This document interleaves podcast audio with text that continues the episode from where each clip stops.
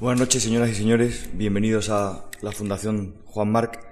Quiero darle la bienvenida también al profesor Juan Antonio Ramírez, que se va a ocupar de la segunda de las sesiones del ciclo que bajo el título Fenomenología del Pop hemos organizado en la Fundación para acompañar la exposición Roy Lichtenstein de principio a fin y eh, para el que hemos tenido la suerte de que varios especialistas, varios reputados especialistas, en el mejor sentido de la palabra, hayan aceptado nuestra invitación.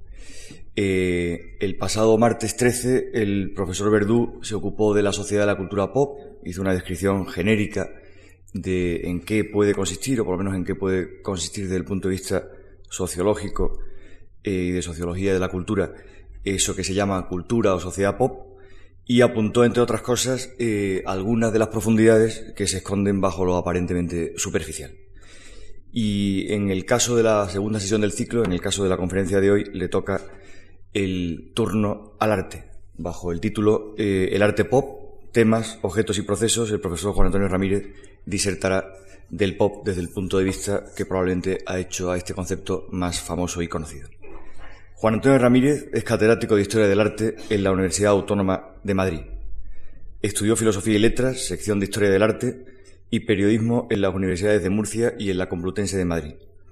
Desde 1972 ha desempeñado una intensa labor docente e investigadora en diversos centros académicos, tanto españoles, la Complutense, la Universidad de Salamanca, la Universidad de Málaga, como extranjeros, como el Barbour Institute en Londres, la Universidad de Columbia en Nueva York, la de París 4 o el Getty Center en Los Ángeles.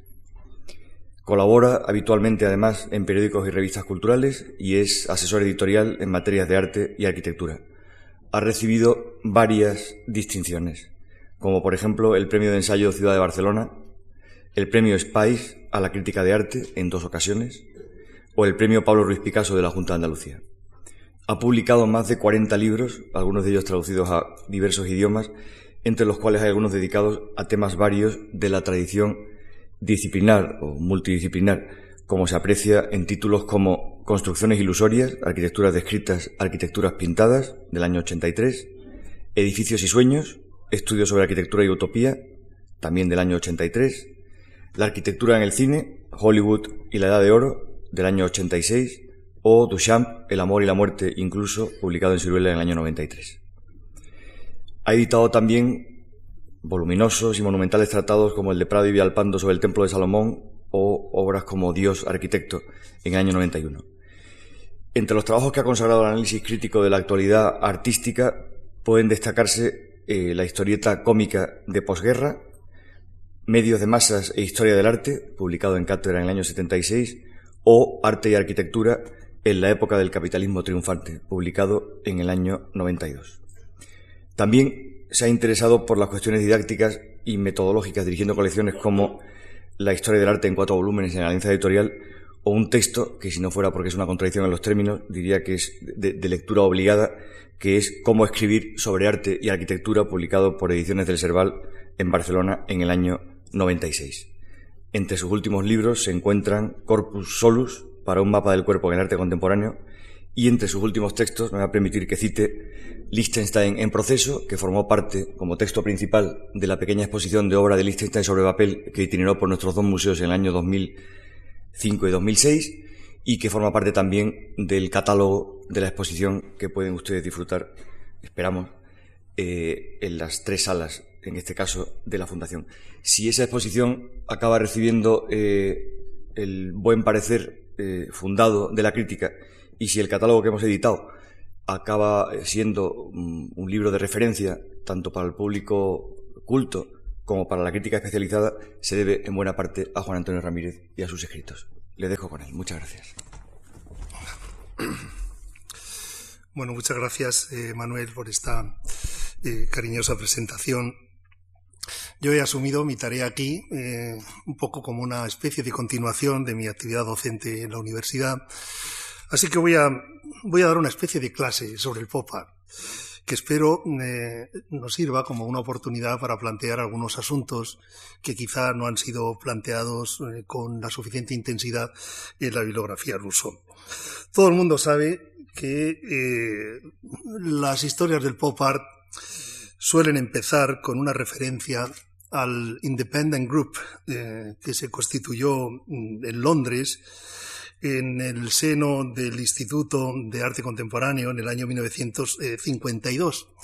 Allí en este, en este lugar pues se creó una especie de ámbito de discusión durante unos años, más o menos hasta el año 55 aproximadamente, entre el 52 y el 55, un ámbito de discusión en el que una serie de, jóvenes eh, inquietos eh, se plantearon eh, por primera vez con un cierto rigor el asunto de la ruptura de las fronteras entre la alta y la baja cultura, que entonces era una, una, cosa tabú, un asunto prácticamente intocable, y empezaron a, mm, también a plantear con un cierto, con un cierto rigor la, la, problemática de la aceptación de los productos eh, de la sociedad de masas en tanto que productos artísticos, en tanto que productos, mm, digámoslo así, eh, creativos. Vamos a ver primero una especie de un par de ejemplos eh, que pueden resultar esclarecedores eh, para la comprensión del tipo de problemas que se estaban planteando aquellos jóvenes eh, en aquellos momentos, entre el año 52 y el año 55, digo aproximadamente. Empezando con este trabajo de, de Peter Blake, On the Balcony, elaborado un poquito, un poquito más tarde, eh, una pintura, de momento lo podemos llamar así, lo podemos llamar eh, pintura, con, con, una serie de elementos donde aparecen cosas reproducidas como esto, que es una fotografía donde está el primer ministro Winston Churchill con la familia real, aparece también la familia real al completo, por aquí en esta especie de foto apaisada, objetos de consumo más o menos heterogéneos, portadas de revista, y entre mm, todo este conjunto de cosas se encuentra la reproducción eh, de eh, un cuadro célebre de Manet, eh, que es el que da el título a esta mm, pintura de Peter Blake, el, balcón. Así que elementos de la cultura popular, eh, junto a reproducciones de la alta cultura artística, eh, conviven en un cuadro que no tenía obviamente nada que ver eh, con el, mainstream del expresionismo abstracto que estaba entonces en uno de sus, de sus momentos de, apogeo. Y, en fin, es inevitable también empezar con con una alusión a, esta, eh, a este collage eh, famosísimo, uno de los, de los collages más, más famosos de, todo el arte del siglo XX. Casi me atrevería a decir que esto es para el siglo XX lo que las meninas para el siglo XVII, naturalmente todas las, todas las distancias. ¿Qué es lo que hace a las casas de hoy tan diferentes, tan atractivas? Este collage de Hamilton fue mm, concebido como el cartel y como la ilustración del catálogo de la exposición This is Tomorrow, este es el mañana, eh, que se organizó en la Whitechapel Gallery en el año 1956. En aquella ocasión mm, se constituyeron 12 grupos de artistas, 12 grupos de trabajo, cada uno de los cuales creó una especie de, ámbito eh, propio, eh, y el que correspondía a uno de los, a uno de los grupos eh, era la, la, fan house eh, que tenía en Hamilton a uno de sus principales representantes. Antes de ver una recreación de la fan house que hizo el propio Hamilton en, el año, en los años 80, vamos a ver con algún detenimiento eh, algunos de los ingredientes que aparecen en este, en este collage.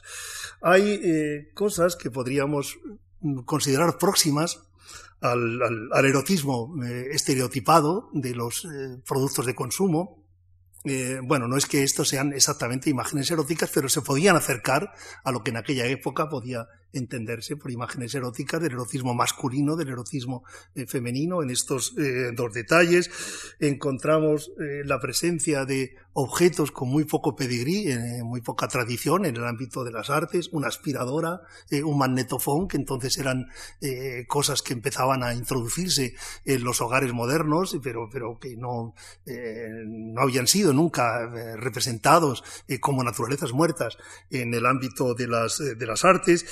Eh, en una de las, eh, en la ventana que se ve, que se ve al fondo, a través de la ventana, se percibe con toda claridad lo que imaginamos que es el, cartel, el gran cartel anunciador de una película en algún cine que está eh, situado enfrente.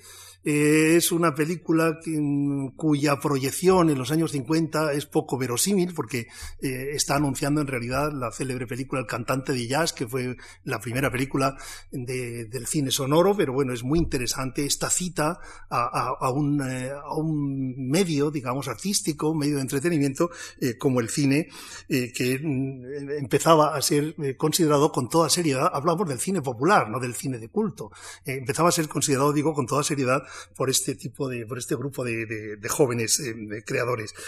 También encontramos como detalle ahí un, televisor, que entonces era una novedad en el Reino Unido, eh, en España era una cosa inexistente todavía, y una, eh, un cuadro donde eh, se reproduce una página de un, de un cómic sentimental. Ahí hay dos personajes, un joven y una joven, detrás hay una persona de mayor edad que se supone que es el padre, y lo que están diciendo es lo siguiente. Tenemos que guardar nuestro amor en secreto, dice él. Perdería mi, trabajo si el jefe se enterara de lo nuestro. Después de todo, estoy liado con su hija. Por eso tengo que dejar de verte. Y detrás el padre dice lo siguiente. Es extraño que un hombre que no tiene miedo al amor esté atemorizado por su trabajo. ¿Cómo crees que se siente mi hija escondido en la, escondida en la calle trasera de tu vida? Está, eh, como puede verse, esa, página de, un cómic de una banalidad absoluta eh, está enmarcada, eh, colocada como un ingrediente decorativo, con el mismo grado, con el mismo, podríamos decir, la misma jerarquía que se otorgan a los padres eh, fundadores de la, de la, patria. Ya he dicho que este, eh, este fotomontaje fue el cartel y parte del, catálogo de eh, lo que uno de los grupos de trabajo en esta exposición de la Whitechapel Gallery elaboró el grupo que hizo la, la, Fan House, que fue hecho por Hamilton, por el propio Hamilton, por John McHale y por John Foelker. Eh, hace unos días eh, pude hacer en, Valencia, en el Iván, eh, estas fotografías de la reconstrucción que hizo el propio Hamilton en los años 80, que está en la, la colección de la colección del Iván. bueno, puede que Hamilton hiciera alguna pequeña variación con respecto a lo que había sido inicialmente en los años 50 la Fan House, pero creo que da una buena idea de la presencia de elementos mezclados procedentes del ámbito de la ciencia ficción, eh, junto a fotografías periodísticas, eh, una máquina de discos de la época, junto a recreaciones de carteles eh, cinematográficos, se ve perfectamente al Charlton Heston de los Diez Mandamientos. Voy a poner algunos detalles. Marilyn Monroe, ahora hablaremos de ella, porque se convierte en el icono más importante, junto a una gran botella de cerveza como, como anuncio. Aquí podemos ver otros detalles de esa, ese ámbito arquitectónico que se acercaba a lo que algunos teóricos de la época definieron como eh, la cultura eh, mosaico. Muy poco después de esto es cuando el crítico británico Lawrence Alloway acuñó el término pop art. Eh, sobre esto, sobre la acuñación del término pop art, Alloway dijo más tarde. Además, por entonces, con dicho término, tampoco pretendía designar lo mismo que su significado encierra hoy en día.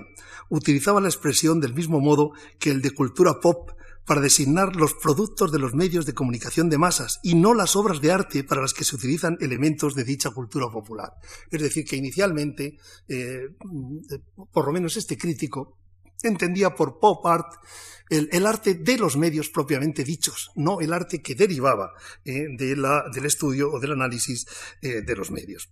Bueno, todo el mundo sabe que este incipiente movimiento británico es casi paralelo eh, a otros eh, movimientos equiparables que se dieron en otros lugares.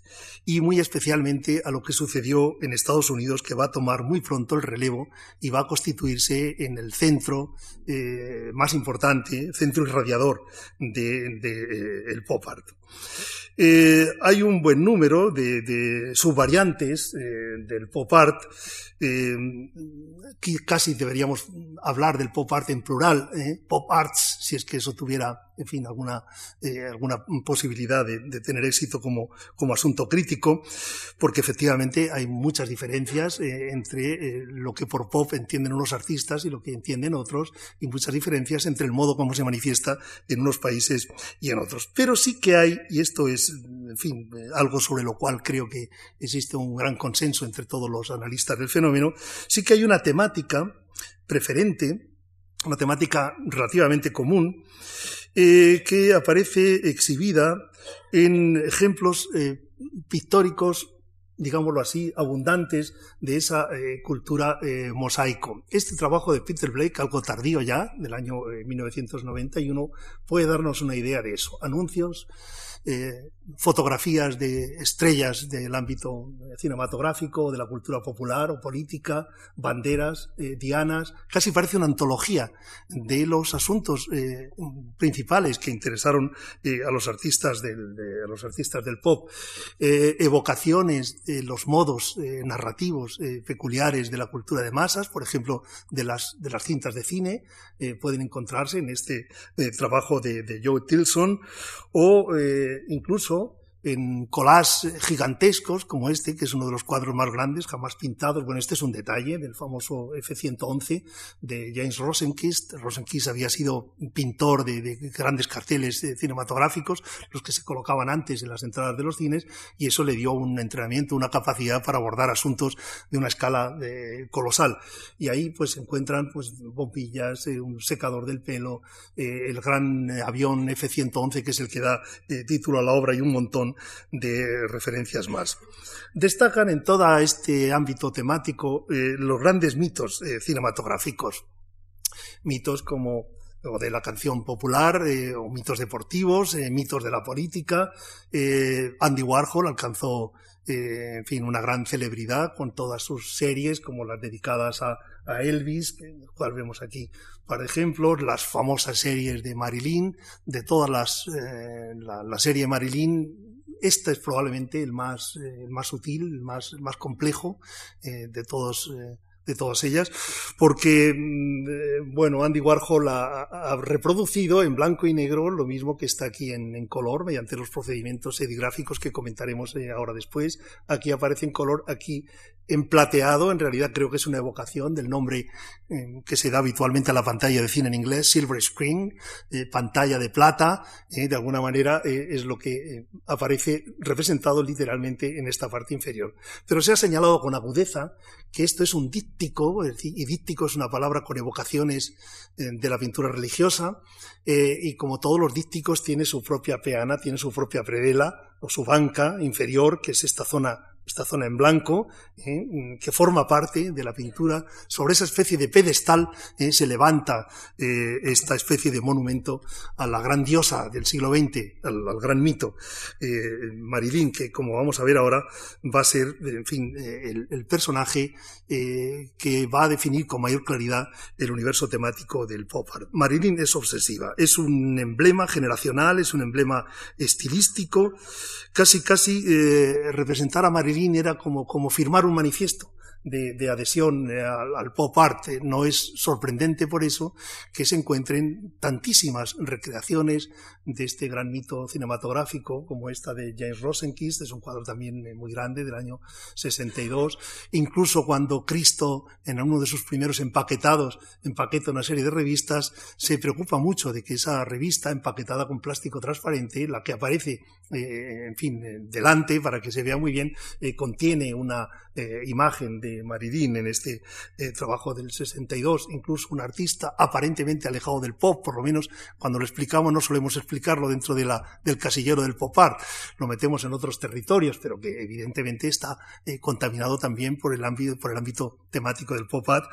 Es el caso de Fostel, eh, en, este, en esta obra eh, Marilyn es la, la, la protagonista y junto a Marilyn pues otras actrices representadas cuantitativamente en una escala mucho menor, pero no deja de ser significativa su presencia, como es el caso de esta Joan Crawford de, de, Rosenquist. Eh, bueno, hay, eh, estamos hablando de los temas, hay una serie de objetos eh, manufacturados de todo tipo. Dentro de un rato hablaré de los objetos propiamente dichos desde otro eh, punto de vista. Objetos banales, objetos cotidianos, en creaciones protopop, eh, como estos collages de, de, Eduardo Paolozzi, donde el protagonismo parece adquirirlo todo ese parece todos esos objetos de, cocina, objetos del ámbito doméstico que están haciendo aparentemente feliz la existencia de ese ama de casa, como puede verse en los anuncios.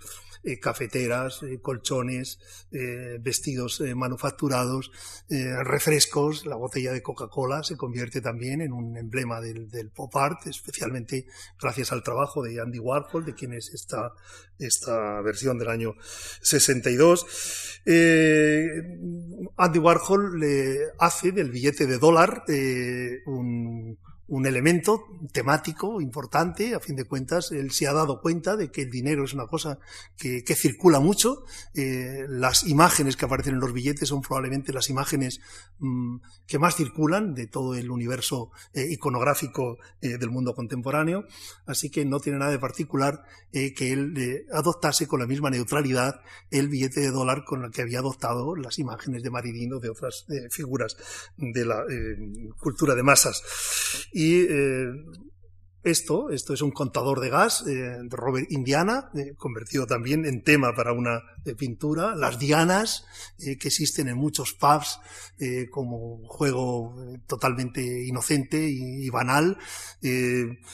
Por no hablar de las dianas de, entrenamiento para los, los, que disparan rifles o disparan con, con, arco. Jasper Jones hizo de ello un tema importante, los pasteles que puedan estar en una eh, confitería, en un escaparate cualquiera. Eh, no, no hay que pensar que ha sido eh, buscado de una manera especial este escaparate, aparentemente es, es uno más entre los que podrían encontrarse en, muchos lugares de Estados Unidos. Tom Wesselman incorpora eh, como puede verse aquí, pues botellas de, cerveza, eh, eh, pan de, molde, Coca-Cola, alimentos, en definitiva, como los que pueden encontrarse en cualquiera de las tiendas de la esquina, en cualquiera de los supermercados. Y Besselman incorporó también en muchas de sus pinturas objetos como toallas, esa toalla real, esa cortina de, de baño es auténtica, es verdadera, lo mismo puede decirse de todos los productos eh, de tocador que hay en ese armarito eh, o del retrete que está situado en la parte derecha de esta, de esta fotografía. Es decir, que mm, esta es eh, temática, eh, temática cotidiana, absoluta, temática sin ninguna nobleza, eh, temática que eh, puede ser entendida como temática de la vida cotidiana por parte de cualquiera de los espectadores de la época. Y con una sofisticación compositiva un poco mayor, podríamos decir lo mismo respecto a lo que puede apreciarse aquí, donde las barras de labios que aparecen a la derecha y la, las, la cesta, la, la, bolsa de papel con, con los productos alimenticios de la compra que están a la izquierda son de una eh, banalidad mm, total. puestos, eso sí, eh, a un objeto que es la cubeta de una fundición, eh, que mm, confiere a esta composición una especie de, sorpresa surrealizante, lo convierte en algo más sorprendente. Otro elemento temático son los paisajes, los paisajes de la carretera, no olvidemos que en Estados Unidos es donde se desarrolla primero eh, esa cultura del automóvil que genera sus propios iconos, eh, que genera su propio, su propio ámbito paisajístico. Esto está claro en algunas de las pinturas de Edward Ruscha, eh, que llega a hacer con el, letrero de, Hollywood eh, algunos eh, cuadros con un aire eh, falsamente místico, como este que vemos, este trabajo del año 1968. Las piscinas, sobre todo las del de área de Los Ángeles, que pinta Hockney, creo que podrían insertarse también en esta recreación de los paisajes, de los nuevos paisajes. destaca como temática eh, la producción de los más media, eh, cómics, revistas, periódicos, eh, carteles, que en algunos casos se incorporan de una manera literal, como vemos en estos trabajos tempranos, yo diría precursores de, de Eduardo Paolozzi, o eh, podemos encontrarlos también en, los decollages de Mimo Rotela, que pega carteles de varios y luego arranca eh, fragmentos de esos carteles con el fin de, jugar eh, con las incongruencias que derivan de ese proceso mm, más o menos azaroso, en el caso de Mimo Rotela no era tan azaroso, pero en fin, más o menos azaroso de arrancado de fragmentos, produciendo de esta manera collages un tanto surrealizantes.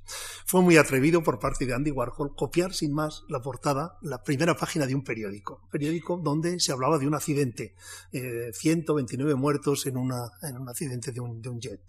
Eh, esto tuvo lugar el año 1962.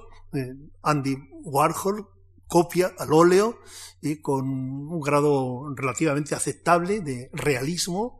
todavía no ha llegado al hiperrealismo de las copias literales de las que hablaremos un poquito más tarde. copia esa eh, primera página eh, del periódico. Y eh, en este sentido, pues hay que mencionar la, importancia que tienen el, cómic, el cómic como uno de los, ahora hablaremos de, las, de los cómics de, de Liechtenstein, pero antes de Liechtenstein hay trabajos como estos de, de Jess, donde juega con, con, las tiras de Dick Tracy, haciendo collages incongruentes en su, en su lectura, pero que tienen un, un poder eh, provocador eh, extraordinario. Y el año 1961 es cuando eh, simultáneamente, sin que se hayan puesto de acuerdo, Andy Warhol y Liechtenstein empiezan a copiar las primeras eh, viñetas de cómics. Hay diferencias entre las adaptaciones de uno y de otro. Eh, esta es uno de los primeros trabajos de Liechtenstein del año 1961. Ya sabemos que Andy Warhol, cuando vio lo que estaba haciendo Liechtenstein, abandonó esta vía, se decidió por otro tipo de vocaciones de la cultura de masas, pero Liechtenstein sí que continuó con primero con una especie de doble, de doble temática, la temática inspirada eh, o más o menos copiada de los tebeos sentimentales y la temática inspirada en los tebeos bélicos. Los tebeos sentimentales se dirigían preferentemente a las chicas, los tebeos bélicos se dirigían a los chicos, esto es lo que nos ha permitido hacer una lectura en clave de los estudios de género eh, de, este trabajo, eh, de este trabajo primitivo de, de, Liechtenstein.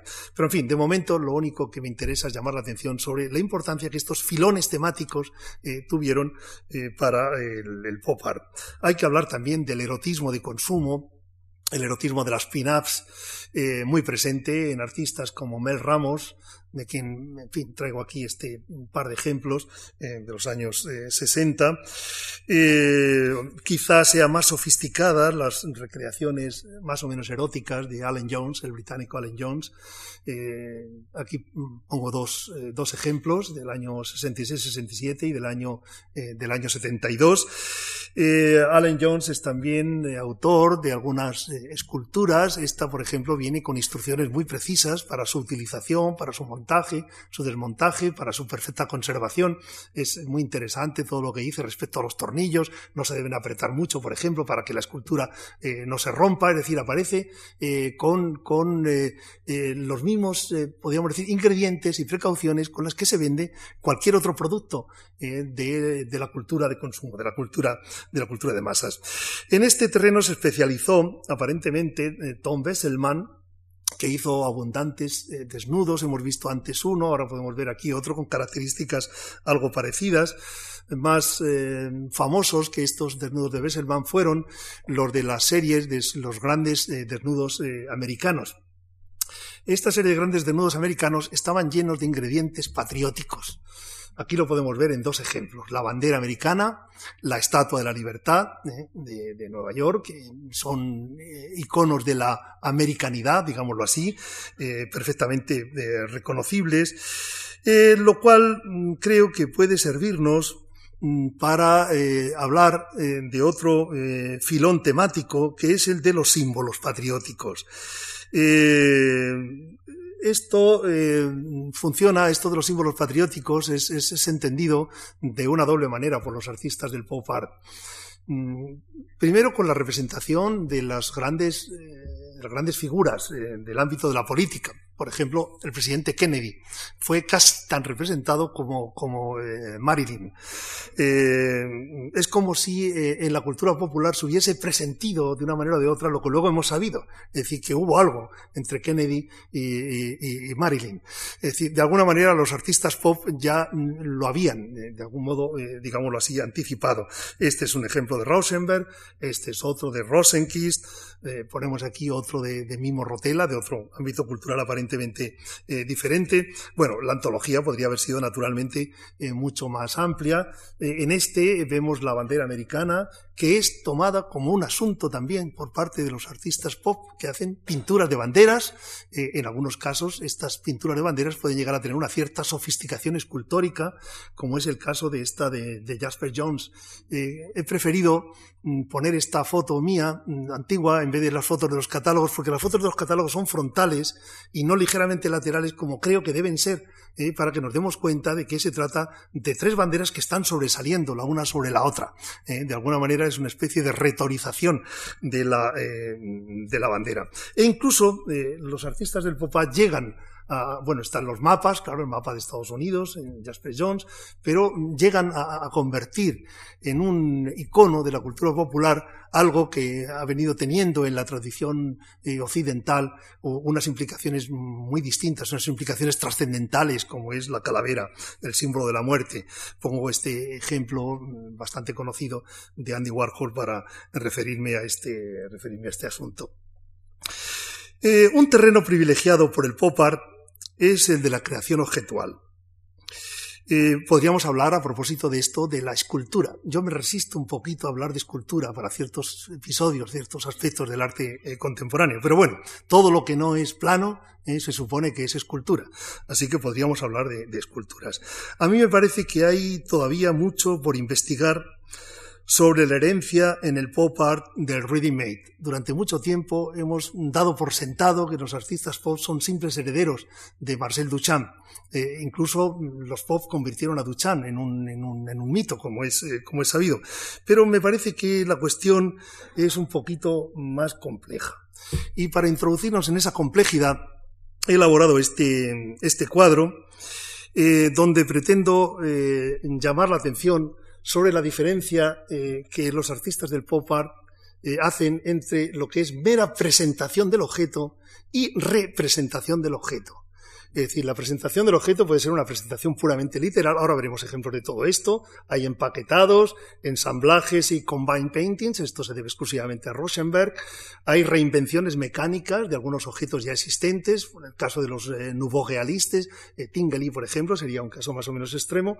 Y hay algo que, bueno, propongo llamar provisionalmente pictorizaciones. Eh, se trata de objetos reales, eh, pero que aparecen luego modificados mediante pintura, mediante intervenciones puramente pictóricas Y luego tenemos objetos que no son simplemente recuperados, sino recreados por el artista, elaborados es profeso. En esta recreación hay eh, creaciones escultóricas eh, autónomas, hay de nuevo también lo que llamamos pictorizaciones, eh, está la temática, el asunto de la alteración notoria de los materiales, el cambio radical de escala. aquí, en fin, quiero referirme a esto que llamamos distorsión irónica, ahora veremos por qué, y un caso extremo que es el de la reproducción literal del objeto. Eh, para ir anticipando algo que vamos a ver ahora, estoy pensando en las cajas de brillo de, Andy Warhol, por ejemplo, eh, como algo que correspondería plenamente a ese eh, último epígrafe. Bueno, con esto creo que ya podemos ir mm, entendiendo, entendiendo algo. lo que voy a anticipar de entrada a propósito de esto es que ninguna de las dos columnas parece tener una primacía sobre la otra. Me refiero columna de la derecha o columna de la izquierda porque el pop art va a jugar a transmutar las dos columnas. Es decir, que el pop art va a jugar a hacer que el objeto presentado parezca representado y que el objeto representado parezca meramente presentado. Vamos a ilustrar eh, esto, en fin, con eh, algunos ejemplos también muy rápidamente, porque, en fin, no quiero eh, tampoco que esta charla se convierta en eterna. Un ejemplo de presentación literal. Este traje de Jim Dine, naturalmente, presentación literal con pictorización, porque el traje está luego recubierto de pintura, recubierto de cola y de pintura, pero es un traje auténtico, es decir, no, no se trata de un traje recreados profeso o construidos profeso con otro material, sino eh, el traje eh, verdadero. Y, algo así, pues podríamos decir a propósito de este trabajo insólito del protagonista ahora en la Fundación March, que es eh, nuestro, nuestro Liechtenstein. Es un coche, un coche de verdad, pictorizado. Es decir, pintado de tal manera que parezca un coche construido es profeso que parezca una obra de Liechtenstein. De hecho, es una obra de Liechtenstein, una vez que ha sido intervenida por el, eh, por el artista. Un caso más complejo será seguramente el de las Combined Paintings de Rauschenberg.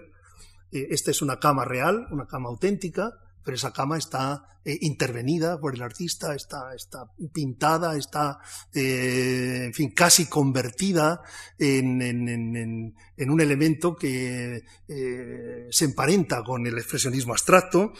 menos claro es el emparentamiento con el expresionismo abstracto en esta obra celebérrima, el, el, monograma de Rauschenberg, donde hay una cabra real, disecada, auténtica, hay un, un neumático auténtico, es decir, que los objetos estos son presentados solo que están recombinados de tal manera que acaba eh, produciéndose eh, un objeto que, no existía como tal antes del eh, trabajo del, creador.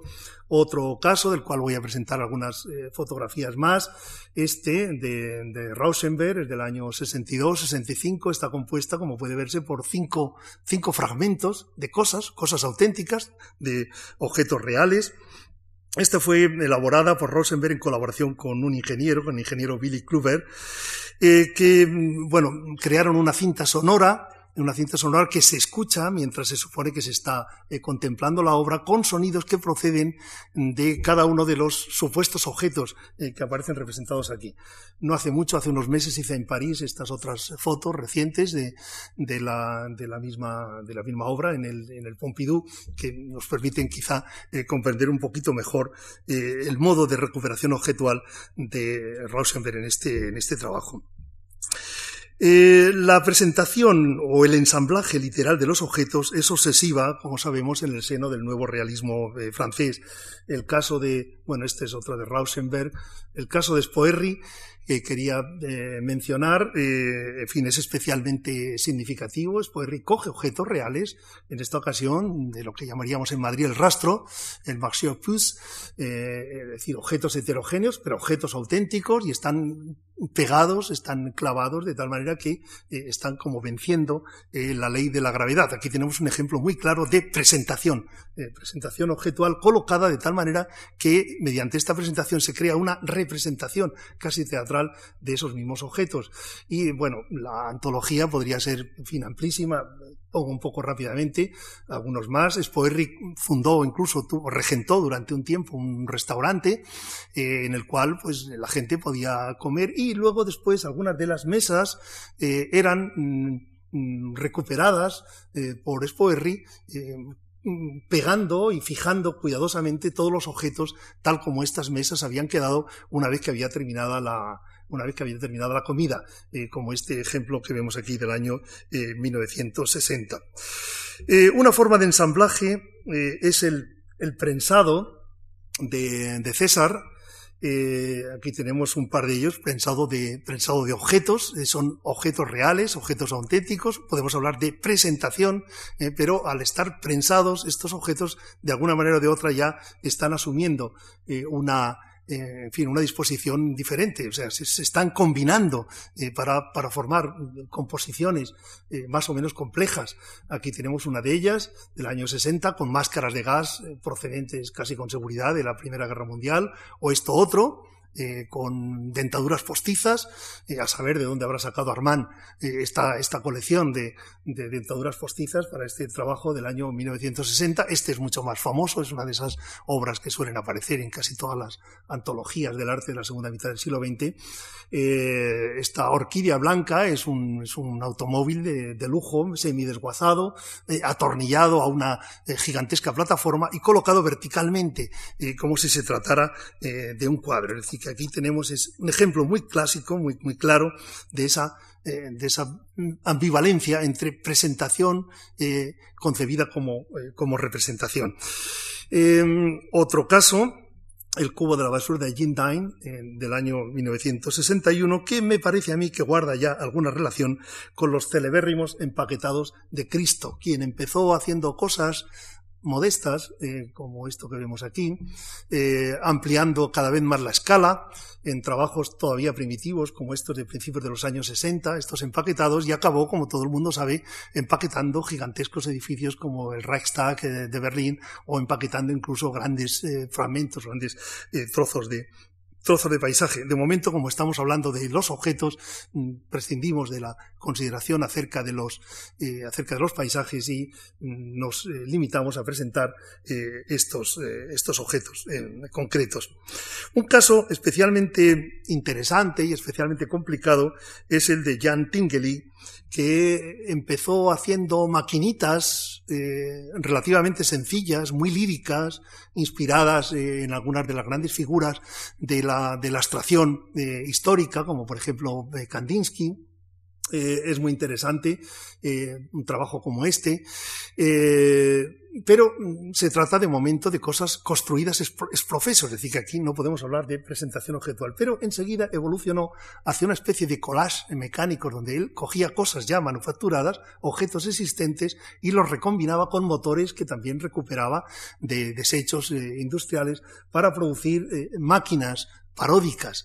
Eh, esta fue una máquina autodestructiva, la que, la que puso en funcionamiento en el MoMA de Nueva York el 17 de marzo eh, de 1960. En otros casos las máquinas no eran autodestructivas como esta que fotografié hace unos años en aquella antológica eh, tan importante de Tinguely que hubo en el centro Pompidou de París. Aquí podríamos hablar claramente de presentación de objetos recombinados para producir un objeto nuevo, un objeto diferente.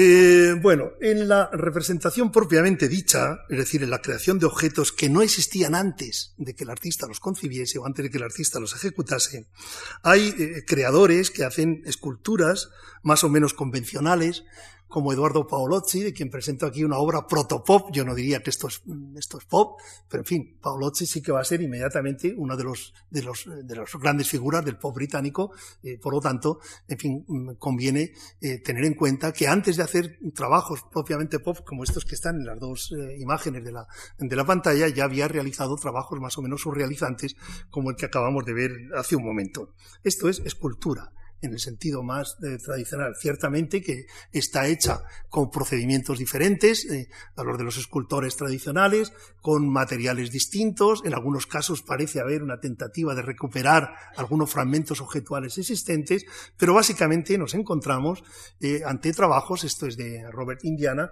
ante trabajos creados eh, específicamente eh, por el artista. Incluso eh, está muy claro en estas columnas famosas también de Robert Indiana. Un ejemplo de pictorización representativa lo tenemos muy claramente en las esculturas de Liechtenstein, que son casi planas, pero no lo son del todo. juegan precisamente con, esta con esta ambigüedad, con la idea de que las cosas parecen tener tres dimensiones, pero incluso esas tres dimensiones parecen estar invertidas. Allá afuera está esa casa de, de, de, Liechtenstein que nos parece que sobresale hacia afuera y solo cuando nos acercamos o cuando nos fijamos en la sombra que se proyecta desde el techo es cuando nos damos cuenta de que realmente es un hueco. Es decir, que Liechtenstein está jugando eh, con, esta, eh, con este asunto de la eh, pictorización de la tercera dimensión, pero son obviamente objetos construidos, como ocurre con el, los sombreros brazos eh, estos del año 63 y del año 96, con los brochazos que también están en la parte alta, en el piso primero de esta exposición, con este eh, aeroplano, que en fin es también una escultura de grandes eh, dimensiones. Curiosamente, el aeroplano está disparando sus ametralladoras del frente, pero también cuando se mira desde el otro lado. Es decir, que es una, una representación que funciona como representación tridimensional con las estrategias de dos representaciones bidimensionales, una por un lado y otra por el otro. Eh, y bueno, mm, hay eh, muchas de las dimensiones eh, que hemos señalado antes en el, cuadro, muchas de ellas están convergiendo en el caso de, de Klaes Oldenburg. Eh, tenemos en Oldenburg el problema de la alteración de los materiales, está el asunto del cambio radical de escala y está muy claramente presente, yo diría que siempre, o si no siempre, casi siempre, el asunto de la, distorsión irónica. Eh, en las historias del pop art se le da mucha importancia a la, tienda que, Oldenburg abrió eh, en Nueva York en diciembre del año 1961 y en la cual vendía, como si se tratase de, objetos de consumo, como si se tratase de objetos banales, sus esculturas. Aquí hay algunas fotografías eh, de, la época donde se ven algunos de esos objetos que eran de este tipo. Eran productos alimenticios construidos generalmente con escayola o con papier maché, con a veces, eh, ya ahora lo veremos, están hechos con, telas, eh, y luego estos objetos eran, ni siquiera eran eh, muy, muy realistas, es decir, que eran claramente escultóricos, estilizaciones. estaban pintados con colores muy brillantes, muy chillones, haciendo, en algunos casos, helados que pueden llegar a tener dos metros, como este. no hay norteamericano, por que sea el helado, y hay muchos muy adictos al helado en Estados Unidos, que pueda comerse, evidentemente, un helado como este.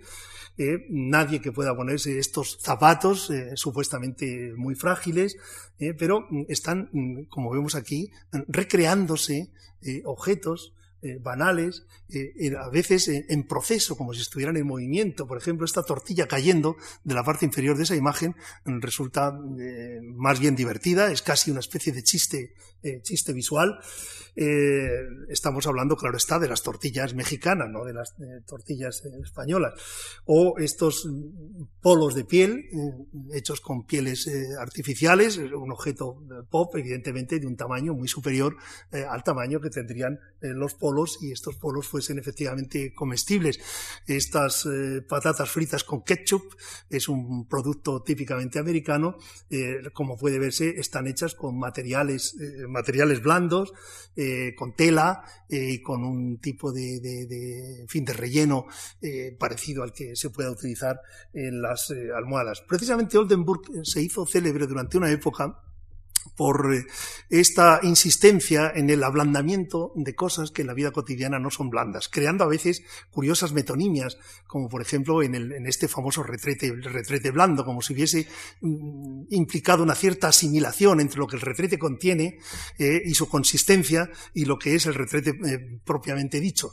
no estoy bromeando, estoy repitiendo las tesis más o menos que algunos críticos especializados desarrollaron en artículos de los años en los que se puso con agudeza en relación estos trabajos de, Oldenburg con la obsesión por la blandura eh, que tenía nuestro Salvador Dalí, eh, un personaje a quien Oldenburg, por cierto, admiraba bastante. Más ejemplos de esto en este, en este lavabo, el lavabo blando del año 66 con lona, u objetos eh, como este teléfono público, ahora sería irreconocible para las jóvenes eh, generaciones, o esta máquina de escribir también está empezando a ser un objeto eh, irreconocible, pero que era un objeto de una banalidad eh, total en el año 63-64, cuando Oldenburg hizo este tipo de, de recreaciones. Propuestas monumentales, esta es temprana, muy temprana, eh, esto no se hizo, eh, o sea, Piccadilly Circus eh, siguió conservando esta apariencia que todos conocemos, tal como está en la postal superior, pero Oldenburg ya propuso en el año 66 este interesantísimo monumento que yo creo que habría mejorado la plaza, francamente. Y, esto, estos otros trabajos que entran de lleno dentro de todas esas distorsiones de las que hemos hablado antes, distorsiones de escala, distorsiones de materiales, distorsiones de función, eh, no hay nada eh, menos eh, funcional que una sierra como la que ha concebido aquí Oldenburg en 1969. Irónicamente la llama versión dura, eh, es decir, que eh, es tan inútil esta versión dura, obviamente, como si hubiera sido hecha de lona o si hubiera sido hecha de, plástico. O este otro gran enchufe, es un enchufe americano, enchufe múltiple gigante del año 70, eh, y, en fin, voy a acabar, en fin, poniendo algunos ejemplos que se han podido ver en España, esto en el, en el Guggenheim de Bilbao, eh, este barco, Navaja, Navaja múltiple del año 85, o esto otro que está en Valdebrón, en, Barcelona, Eh, esto fue, en fin, un ejemplo de las diferencias que había eh, hacia los años 90, a principios de los años 90, entre el modo como en Barcelona se entendió eh, en fin, el enriquecimiento monumental de la ciudad y el modo como se entendió en aquel Madrid del alcalde Manzano con violeteras y con cosas de aquel tipo. Es decir, que fue una, creo que en Barcelona supieron aprovechar el tirón del 92 para dotarse de monumentos urbanos como este, oportunidad que en mi opinión, en mi opinión perdió Madrid por aquellas mismas fechas. Pero, en fin, lo traía no porque quisiera hablar de política de monumentos, sino porque quería referirme a cómo estas cerillas gigantescas serían un ejemplo de esa recreación de objetos más o menos banales con todas las distorsiones, las distorsiones que hemos estado eh, comentando. Más ejemplos de distorsión irónica en Nicky de Sanfal, eh, en estas eh, muñecas. creo que también podríamos hablar de muchos trabajos de, de Richard Aswager, como este, este piano, que no es obviamente un piano real, es un piano, en fin, evocado, es un trabajo del año 65. Y en cuanto a la representación literal de los objetos o de los seres, creo que debemos decir que hay también una buena gama de variedades, de variantes. Eh, ya sabemos que Segal eh, utilizaba eh, moldes reales, moldes físicos, moldes vivos, para reproducir en hueco eh, esos cuerpos eh, recubriendo por fuera de una manera muy somera lo que por dentro se supone que está reproducido de una manera muy literal. Eh, o sea que ahí tenemos un caso muy curioso de representación de un objeto, en este caso un ser, un ser humano eh, concreto, junto a la presentación literal de objetos adyacentes, en este caso la bañera, eh, los grifos, eh, todas las baldosas, lo mismo que ocurre aquí con este retrato de Chamberlain, donde se supone que él está dentro en hueco, pero la, la en fin, la chafa que está aquí es un, objeto real, eh, un objeto auténtico, algo que se encuentra un poco en todos los trabajos de Segal, como esta vitrina de restaurante del año 67 o este otro eh, Walk, Don't Walk, donde un semáforo está mm, conviviendo, un semáforo real, un semáforo auténtico, eh, aparentemente con esas otras eh, figuras donde se ha producido este tipo de representación literal de los cuerpos. El caso de Jasper Jones es especialmente interesante. Él fue creo que el primero que empezó a sacar moldes de objetos reales, banales, eh, algunos de ellos pintados más tarde, como por ejemplo estas latas de cerveza fundidas en bronce, es decir, convertidas en una escultura noble y pintadas luego más tarde, después después de las cajas brillo de Andy Warhol. Es decir, que hubo ahí un curioso diálogo entre Jasper Jones y Andy Warhol. Porque, eh, en fin, el paso siguiente eh, lo va a dar el célebre eh, competidor durante un tiempo de, Liechtenstein. Antes de ello, quiero mostrar algunos ejemplos. Estos están en el Museo de Filadelfia. el crítico ve reproduciendo unas gafas, el crítico sonríe, un cepillo de dientes, y esa bombilla que al estar hecha con un material sólido como el bronce, convierte a la bombilla, que es de, de cristal, material muy frágil, en algo paradójico, en algo eh, lleno, de, lleno de, ironía. Eh, la gloria de este gesto de la representación absolutamente literal de un objeto banal ha recaído, sin embargo, como todos sabemos, en Andy Warhol, que aparece aquí en la Factory, eh, junto a algunas de sus, de sus cajas. y aquí vemos muchas de ellas. En el centro están las famosas eh, cajas de brillo, que han dado lugar a tantas especulaciones, algunas de ellas descabelladas, eh, como esas que hablan del fin del arte, relacionándolas con las cajas de, de brillo de, de Warhol. Se trata de reproducir una caja de un producto banal tal como es, a la misma escala, sin ningún tipo de alteración ¿eh? reproduciendo lo más literalmente posible. Pero esa no es la caja. Esa es una caja de madera ¿eh? construida en serie, con una serie limitada ¿eh? e introducida en el mercado de los productos de lujo, como es, como todo el mundo sabe, el mercado del arte. Esto nos obliga a introducirnos en un asunto que es especialmente importante. Creo que lo que hizo Andy Warhol y la mayor parte de los artistas pop también con él, es una operación homeopática. Mm, ya sabemos que los médicos eh, homeópatas curan las enfermedades con el germen que produce la enfermedad. Es decir, que eh, eh, las vacunas son ejemplo de homeopatía, si no estoy diciendo ningún disparate. Todo el mundo sabe que yo no soy médico y por lo tanto puedo decirlo perfectamente. Lo que realmente quiero decir es que mm, eh, Andy Warhol introduce la reproducción controlada eh, para curar al objeto que ha servido como modelo de la reproducción incontrolada, que es la del objeto de la banalidad infinita. Es decir, ¿cuántas cajas de brillo puede haber en los supermercados? Podía haber en los supermercados norteamericanos. Infinitas. Al reproducir las cajas de brillo en series limitadas para introducirlas en el mercado del arte, lo que hace es invertir el proceso y convertir en un objeto que no es aurático en absoluto, en un objeto que no tiene ningún valor, convertirlo en un objeto aurático que puede funcionar en el mundo del arte. Es decir, que cura la banalidad con los procedimientos de la banalidad, con los procedimientos del arte. Y esto es lo que nos obliga hablar de este tema, del tema de los originales, de las copias, los prototipos, las derivaciones. Es un asunto de una enorme eh, complejidad que seguramente podría clarificarse un poquito mejor de nuevo con este cuadro que propongo que veamos aquí un poco rápidamente, este cuadro de, doble entrada donde pretendo, eh, en fin, eh, que pensemos un poquito en el tipo de copias que ha suscitado, que ha planteado el pop art. Hay copias de obras únicas, el caso del Factum 1 y el Factum 2 de Rosenberg, que veremos ahora dentro de un momento. Eh, eh, esto puede ser a escala natural eh, o puede ser con alteraciones de escala o cambiando los materiales por ejemplo, las reproducciones de Mona Lisa de Andy Warhol. Bueno, eh, aquí pongo un ejemplo solo, por, poner alguno, para no hacer una especie de lista infinita que, que hiciera que este cuadro fuese ilegible. Se puede copiar un prototipo, por ejemplo, una bandera. ¿Qué escala tiene una bandera? ¿Qué tamaño tiene una bandera? El que queramos. Hay banderas pequeñitas y hay banderas muy grandes. Eh, por lo tanto, mapas y banderas están a escala natural o están también alterando la hipotética escala del hipotético, del hipotético original. Por eso he puesto en los dos casos el ejemplo de Jasper Jones. Y luego tenemos la copia de un producto en serie. Por ejemplo, las cajas de brillo eh, que hace Andy Warhol a escala completamente natural o con alteraciones de escala o cambiando los materiales como puede ser la pizza de Ondenburg que vamos a ver dentro de un momento. Entre otros, hemos visto ya cerillas y otros objetos de, eh, otros objetos de, mm, del mismo, del mismo artista, del mismo eh, Oldenburg. Porque lo que parece muy claro mm, con este cuadro y con los ejemplos espero que suficientemente demostrativos que voy a poner dentro de un momento, lo que parece muy claro es que el pop art parece haberse empeñado en un proceso ambivalente que vamos a sintetizar eh, con esta fórmula. La de la originalización de lo genérico y la de la generización del original.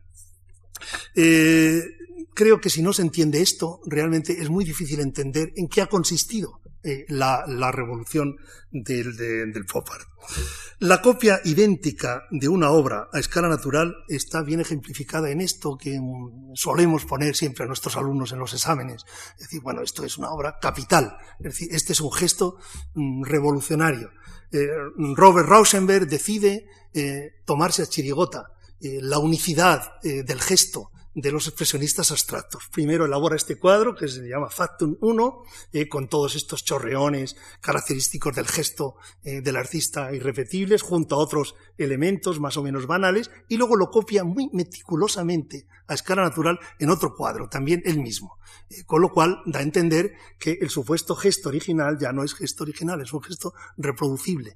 Todo está sujeto a, la, a, la, ley de la reproducción o de la copia más o menos infinita. Yo creo que hay también algo de parodia de, esa especie de, eh, obsesión por la, eh, por la mística oriental eh, y por el vacío de la pintura oriental. Creo que hay algo de parodia en esta impronta de, neumático de, de Rauschenberg, impregnó con, con, con, alquitrán o con tinta con la rueda de un automóvil y luego la hizo pasar con un rollo de papel. Y luego este rollo de papel, ya sabemos que las pinturas orientales hay que desenrollarlas cuidadosamente, se supone que hay que verlas en un estado eh, especial, más o menos místico.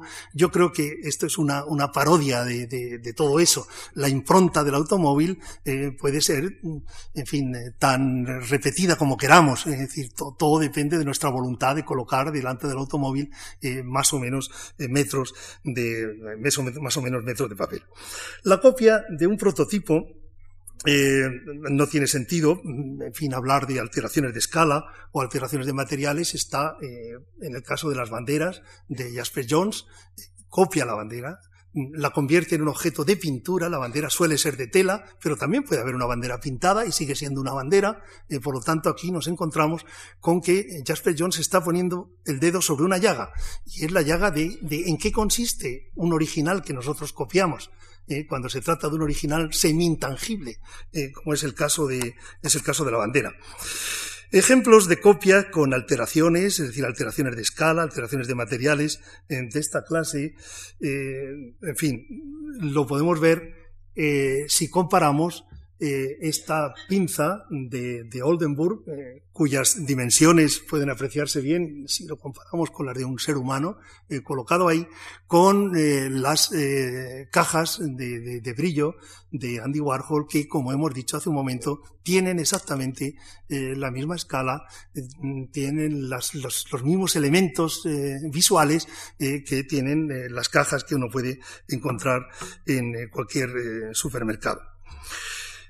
Em, pero las transposiciones y las transmutaciones eh, con repeticiones múltiples aparecen obsesivamente en otros muchos trabajos de Andy Warhol, empezando por sus mm, primeras tentativas de copiar viñetas de cómics, que eran más literales, ahora lo sabemos con claridad, mucho más literales eh, que, las de, que las de Liechtenstein. Eh, puede compararse, por ejemplo, esta viñeta de aquí con este cuadro eh, pintado por Andy Warhol. Andy Warhol introduce algunas cosas, estos emborronamientos, aquí estos chorreoncitos de pintura, que son como pequeños guiños a la moda del expresionismo abstracto. No es que él no sepa prescindir de estos chorreones de pintura, sino que trata de que parezca una pintura, eh, que no sea simplemente una, una, viñeta. Así que podemos hablar efectivamente de eso, de, una transposición, de una cierta eh, transmutación. Es muy célebre eh, su adaptación de, de, Marilyn. Sabemos que esta es una fotografía publicitaria de la película Niágara, que él recortó, convirtió en una plantilla serigráfica para hacer una, en fin, multitud de variantes. Hemos visto ya alguna de ellas. Y ahora vamos a ver aquí una secuencia de fotografías en las que Andy Warhol está con su ayudante Gerard Malanga, eh, trabajando eh, aquí en una serie de, pinturas, las de la sopa eh, Campbell, están colocando la, la, plantilla, la, perdón, la, la, serigrafía, la plantilla serigráfica sobre los, los, distintos lienzos, en fin, en un proceso que no viene al caso ahora describir con detenimiento. Aquí él está dirigiendo claramente la, operación. es obvio que están produciendo series. cuando Warhol decidió llamar a su estudio La Factory, eh, es por algo, eh, quería que fuera efectivamente una fábrica eh, y que incluso lo pareciera para que, todo esto reprodujese los procedimientos de la, de la multiplicación que son característicos de la, de la industria. Hizo muchos juegos con este asunto, muchos guiños. Eh, con la idea de la, de la repetición eh, más o menos indefinida. Por ejemplo, en las series Hágalo usted mismo, eh, aquí vemos uno, uno, de esos que están recordando a esos dibujos infantiles donde se va colocando unos números, cada, la parte que tiene un número hay que colorearla de una determinada manera, cuando se acaba de terminar, pues en fin, el, el, que ha coloreado esto puede tener la ilusión de que él ha elaborado totalmente ese cuadro. Aquí pongo otro, otro ejemplo.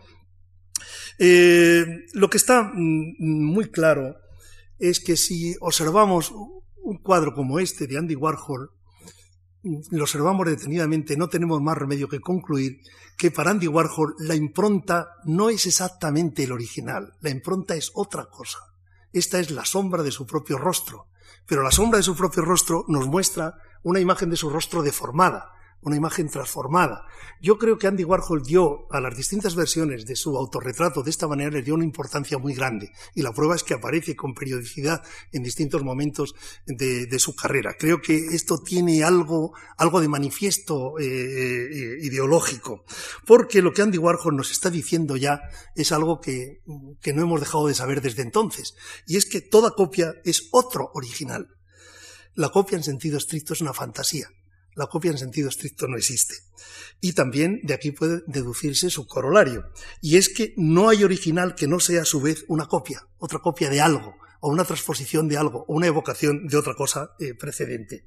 De ahí que Andy Warhol insistiera una y otra vez en series como las de los eh, mitos, donde por cierto podemos volver a ver una vez más la sombra, la sombra de su autorretrato, junto a mitos de la cultura de masas eh, norteamericana que no hace falta detallar porque mm, todos conocemos eh, perfectamente. Las eh, marilines de la última etapa, de las series invertidas, como en negativo, de nuevo volvemos a lo mismo, es decir, ¿es este el rostro de Marilyn? ¿Es esta la Marilyn del, del, estilo publicitario de, de, Niágara? Evidentemente, todos sabemos que esto es otra cosa, incluso ahí tiene unos aspectos de texturización que no se aprecian en las reproducciones, pero que son importantes para mm, apreciar esto eh, muy bien. Y esto es bastante claro en Liechtenstein, eh, cuya tarea principal en una primera instancia fue la de convertir eh, lo genérico de la cultura de masas en originales de la alta cultura artística. Eh, esto está perfectamente documentado en esta exposición. Aquí hay un caso muy claro, un cartel publicitario eh, de Grecia se convierte en un cuadro, se convierte en un cuadro auténtico, un cuadro de los que puede atesorar cualquier coleccionista. Este es una de las pinturas de su primera etapa pop más célebres, que voy a poner aquí en paralelo con el supuesto modelo, tal como fue publicado en el célebre catálogo de la exposición High and Low hace unos 10 o 15 años, que supuso un punto de inflexión en los estudios sobre el pop y sobre la cultura de masas en general. Eh, está claro que, que eh, en fin, Liechtenstein ha, hecho una especie de operación de zoom, eh, ha reconcentrado la imagen, ha eliminado todos los elementos anecdóticos y de este modo ha convertido en otra cosa eh, esa eh, viñeta que supuestamente ha utilizado como modelo, lo cual es muy obvio también en algunos ejemplos que voy a poner aquí eh, rápidamente, como este de esta rubia esperando, cuya viñeta inspiradora es esta. Al eliminar la anécdota, la pintura adquiere una especie de intemporalidad, adquiere una especie de intensidad, psicológicamente también, eh, aunque esto parezca paradójico, eh, tratándose de, Liechtenstein. Muy significativo, por ejemplo, es este caso, donde la eliminación del bocadillo eh, con el texto hace que la imagen adquiera esos valores, iba a decir ahora auráticos, si no pareciera una contradicción con, en el caso de, de, Liechtenstein. Este es uno de sus trabajos más famosos, es una, un cuadro de grandes dimensiones, se ha, en fin, podido identificar también, como en otros muchos casos de Liechtenstein las viñetas eh, que le sirvieron como eh, fuente, como, como, inspiración eh, directa, como esta de aquí. Y esta serie de Lockheed Hot Shot del año 63, bueno, este cuadro es muy interesante porque sabemos que fue el resultado de la fusión de varios fragmentos de distintas viñetas. Es decir, que lo que ha hecho eh, en este caso y en otros, eh, que son generalmente bélicos, lo que ha hecho Liechtenstein, es hacer una especie de comprensión de tiempos. Eh, que aparecen mm, descomprimidos en los tebeos originales, a diferencia de la comprensión de espacios que parece predominar en la mayor parte de las viñetas mm, recreadas en, los, en el caso de los tebeos eh, sentimentales o de las obras inspiradas en los tebeos eh, sentimentales. bueno, otro caso este del año 63, con la inspiración en estas, eh, en estas eh, viñetas eh, que han sido descontextualizadas de una especie de narración para convertirla en una especie de, de, tríptico. Ya sabemos, y esta exposición es una clarísima demostración de ello, que el proceso de elaboración de estos cuadros era muy complejo. Incluso en épocas primitivas, los primeros cuadros de los años 60 ya tenían un proceso de, elaboración no tan complejo como el que está documentado aquí, de cuadros más bien de los años 80, 90, pero mm, bastante complejo a pesar de todo. Había dibujos preparatorios, eh, copiado de viñetas, había proyección eh, con un eh, proyector de, imágenes opacas de, muchos de estos dibujos una vez terminados sobre el lienzo propiamente dicho, lo cual servía para trazar los contornos. En fin, esto no voy a insistir mucho en ello porque aquí todo el mundo ha visto esta exposición y las películas que están en esta planta que son eh, muy, muy, muy expresivas, pienso yo que muy ilustrativas de las eh, complejidades de este, de este proceso, eh, sobre el cual ironiza a veces eh, el propio Liechtenstein, como en este cuadro del año 1963. Aquí vemos una fotografía del modo de, de, trabajo. Mientras está proyectando, está haciendo el trazado definitivo sobre, sobre el lienzo. estos procesos se dieron también en el pop español, no solo en el pop norteamericano, algo parecido. Bueno, aquí está Liechtenstein trabajando, pero como una demostración de que había Mm, en fin, inspiración en otro tipo de cosas, en, fuentes, de que los procedimientos de trabajo que vemos en algunos artistas pop norteamericanos estaban también de alguna medida en los de otras latitudes. Este es un cuadro del equipo Realidad. Yo creo que una de sus fuentes está en esta eh, cómic inspirado a su vez en el pop art de Whipple Les Aventures de Jodel, en fin, podemos hablar eh, de nuestros modelos, los modelos de nuestra cultura de masas, de nuestra cultura popular, eh, los tebeos de la escuela valenciana, en este caso el guerrero del antifaz, que ha sido copiado, obviamente no es la fuente exacta para este cuadro, los ejemplos que he puesto hace un momento, pero seguro que si mirásemos la colección completa del guerrero del antifaz, podríamos encontrar a lo mejor la viñeta concreta eh, de la que han bebido los miembros del equipo crónica en aquel momento para hacer cuadros como este u otros, eh, en fin, que, que mm, eh, toman estos mismos eh, modelos. Ahí está el guerrero del antifaz haciendo pedazos aparentemente a las figuras del Guernica. Es un coqueteo con la alta cultura artística y creo que esto es lo que nos obliga a tratar el último, el último asunto de esta charla, eh, y que tiene que ver con la segunda parte de la formulación que hemos hecho hace un momento. El pop art hace genéricos a los originales, los convierte como en cosas de género. Es decir, hace que los originales dejen de parecer originales o dejen de serlo, en algunos casos de una manera muy literal. Por eso es por lo que los artistas pop han trabajado tanto con el arte consagrado, con el arte de los museos. Por eso es por lo que han tomado el arte de los museos y a los museos como tema, como asunto preferente. Eh, a veces ironizando, como en este incendio del Canty Museum de Los Ángeles, eh, pintado por Errusha, eh, otras veces introduciendo citas de artistas súper consagrados, Mondrian, eh, la silla de Picasso, en el caso del cuadro, de, la, de la imagen de la derecha de Segal, eh, conocemos las series a partir de grandes obras de arte del pasado, por supuesto la Mona Lisa de, de Andy Warhol, eh, en series eh, iniciadas prácticamente al mismo tiempo que las de, la cultura de masas, que las Maridines o que los Elvis o que las Coca-Colas, eh, también con artistas más cercanos cronológicamente al propio Andy Warhol, como puede ser Giorgio de Chirico, en series como esta que, en fin, aparece aquí en este, en este caso.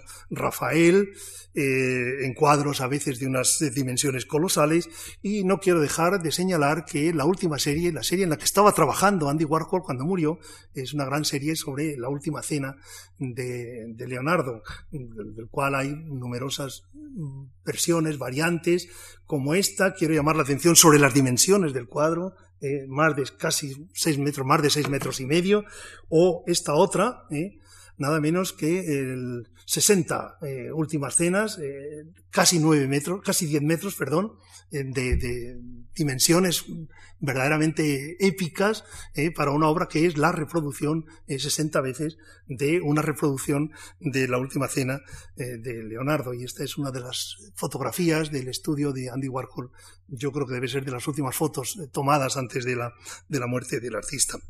Es muy importante en el caso de, de Liechtenstein la reducción de los originales a la técnica del cómic, eh, lo que podríamos llamar a los distintos subgéneros de este medio de expresión característico del siglo XX. Eh, una broma respecto al, gran arte eh, y respecto al éxito que puede llegar a adquirirse, que por cierto, este, este tal Brad que aparece a veces, aparece con cierta frecuencia en los cuadros primitivos de, de Liechtenstein, parece casi un alter ego del propio, del propio Liechtenstein, por quien efectivamente todo Nueva York, todo el mundo, incluso Madrid, acabaría, en fin, bueno, aclamándole en fechas no muy alejadas de, la que, de las fechas en las que se pintó esta, esta pintura.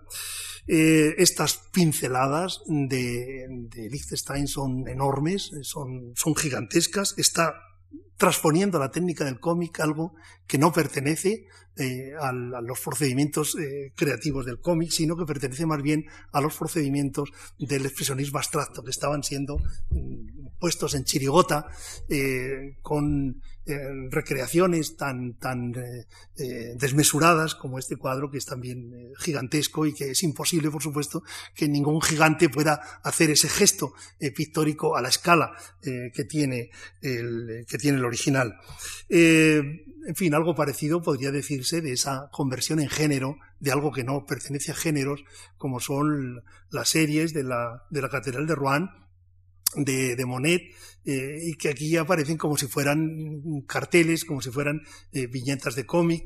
Eh, este jinete rojo jugando con el célebre cuadro de, de o dando una especie de vuelta de tuerca eh, convirtiendo a sus propias obras, obras primitivas en este caso, a sus propias viñetas de cómics agrandadas, eh, como ocurre con este, eh, con este Mickey que hay a la, este Pato Donald, perdón, que hay a la, a la derecha, que es uno de los primeros cuadros de, de Liechtenstein, primeras viñetas de cómics, y que aparece citado ahí y convertido en, en, un referente parecido a los de la alta cultura que encontramos en, cuadros, en otras obras coetáneas.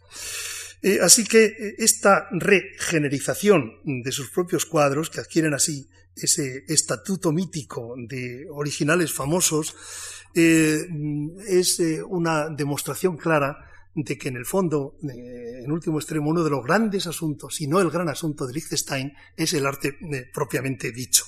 Y esto no es una cosa que le pertenezca a Liechtenstein en exclusiva, ni que tampoco le pertenezca en exclusiva al pop art norteamericano, porque lo encontramos con una claridad seguramente mucho mayor todavía en el más o menos raquítico pop español empezando por Eduardo Arroyo y sus compañeros de viaje durante un tiempo, eh, cuando hacen este, este trabajo supuestamente injurioso contra Marcel Duchamp, Vive y deja morir o El fin trágico de Marcel Duchamp. Aquí está la serie completa, donde el pobre Marcel Duchamp es torturado eh, por, por, ellos mismos, por los artistas, eh, que actúan como policías franquistas, mientras se reproducen algunas de las obras más célebres de, de Duchamp, se reproducen mal además, es un estilo un poco deliberadamente tosco, ¿no?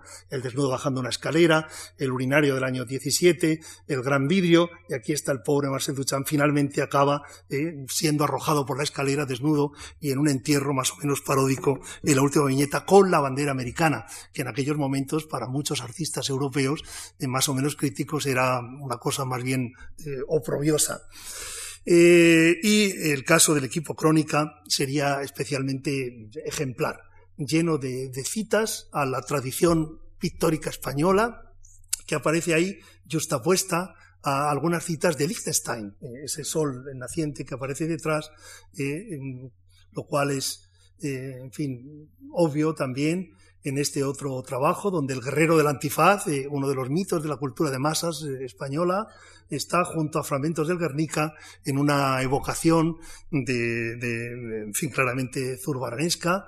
Mm, también vemos aquí esta, esta mezcla de, Rivera eh, con Miró, eh, con lenguaje eh, de cómic y el propio pop el pop art siendo citado ya con toda claridad. Bueno, aquí está el surrealismo y Giorgio de Quirico, junto con esta eh, copia de viñetas de Milton Caniff, el gran, el gran dibujante de, cómics norteamericano de los años 30, de los años, eh, de los años 40. Eh, y en, estos otros casos ya no es una de las fuentes de la cultura pop, sino el pop propiamente dicho, las dos grandes figuras del pop, que ya eran celebérrimas a escala internacional, Liechtenstein en la parte superior, Andy Warhol en la parte inferior, y en el centro eh, una evocación de las eh, imágenes de represión, represión obrera, represión estudiantil, eh, que por aquellos años difundían con gran abundancia los medios de comunicación. Es muy interesante el título, Pim Pam Pop. Del año 1971. Y ese mismo año el equipo Crónica hace este último homenaje a, Liechtenstein y por lo tanto eh, a, la, alta cultura eh, artística eh, pop norteamericana en justa posición con la alta cultura de la vanguardia mm, más o menos española representada con el Guernica. Con esto acabo. Con esto acabo diciendo que el pop art fue como una explosión, una especie de gran aldabonazo en el universo del arte. Eh, en realidad, con el pop art cayeron todas las barreras entre la alta y la baja cultura y me parece que eh, se abrieron las puertas para una, iba a decir, definitiva democratización del arte. Democratización del arte a la cual se han opuesto con vehemencia, eh, desde la época del pop hasta ahora, toda una serie de, entelequias, entidades, eh, eh, museos que supuestamente han de favorecer la difusión del arte, entidades que supuestamente han de gestionar los intereses de los artistas, pero que hacen todo lo posible por poner barreras económicas para su difusión y, y su conocimiento, de tal manera que la gran promesa que el pop art eh, mm, nos, puso eh, sobre la mesa es una promesa que probablemente eh, todavía tiene, que, tiene que cumplirse. aún hay que vencer muchos obstáculos, muchas dificultades para que el, el, legado del, del pop art mm, llegue efectivamente a difundirse. Bueno, muchas gracias.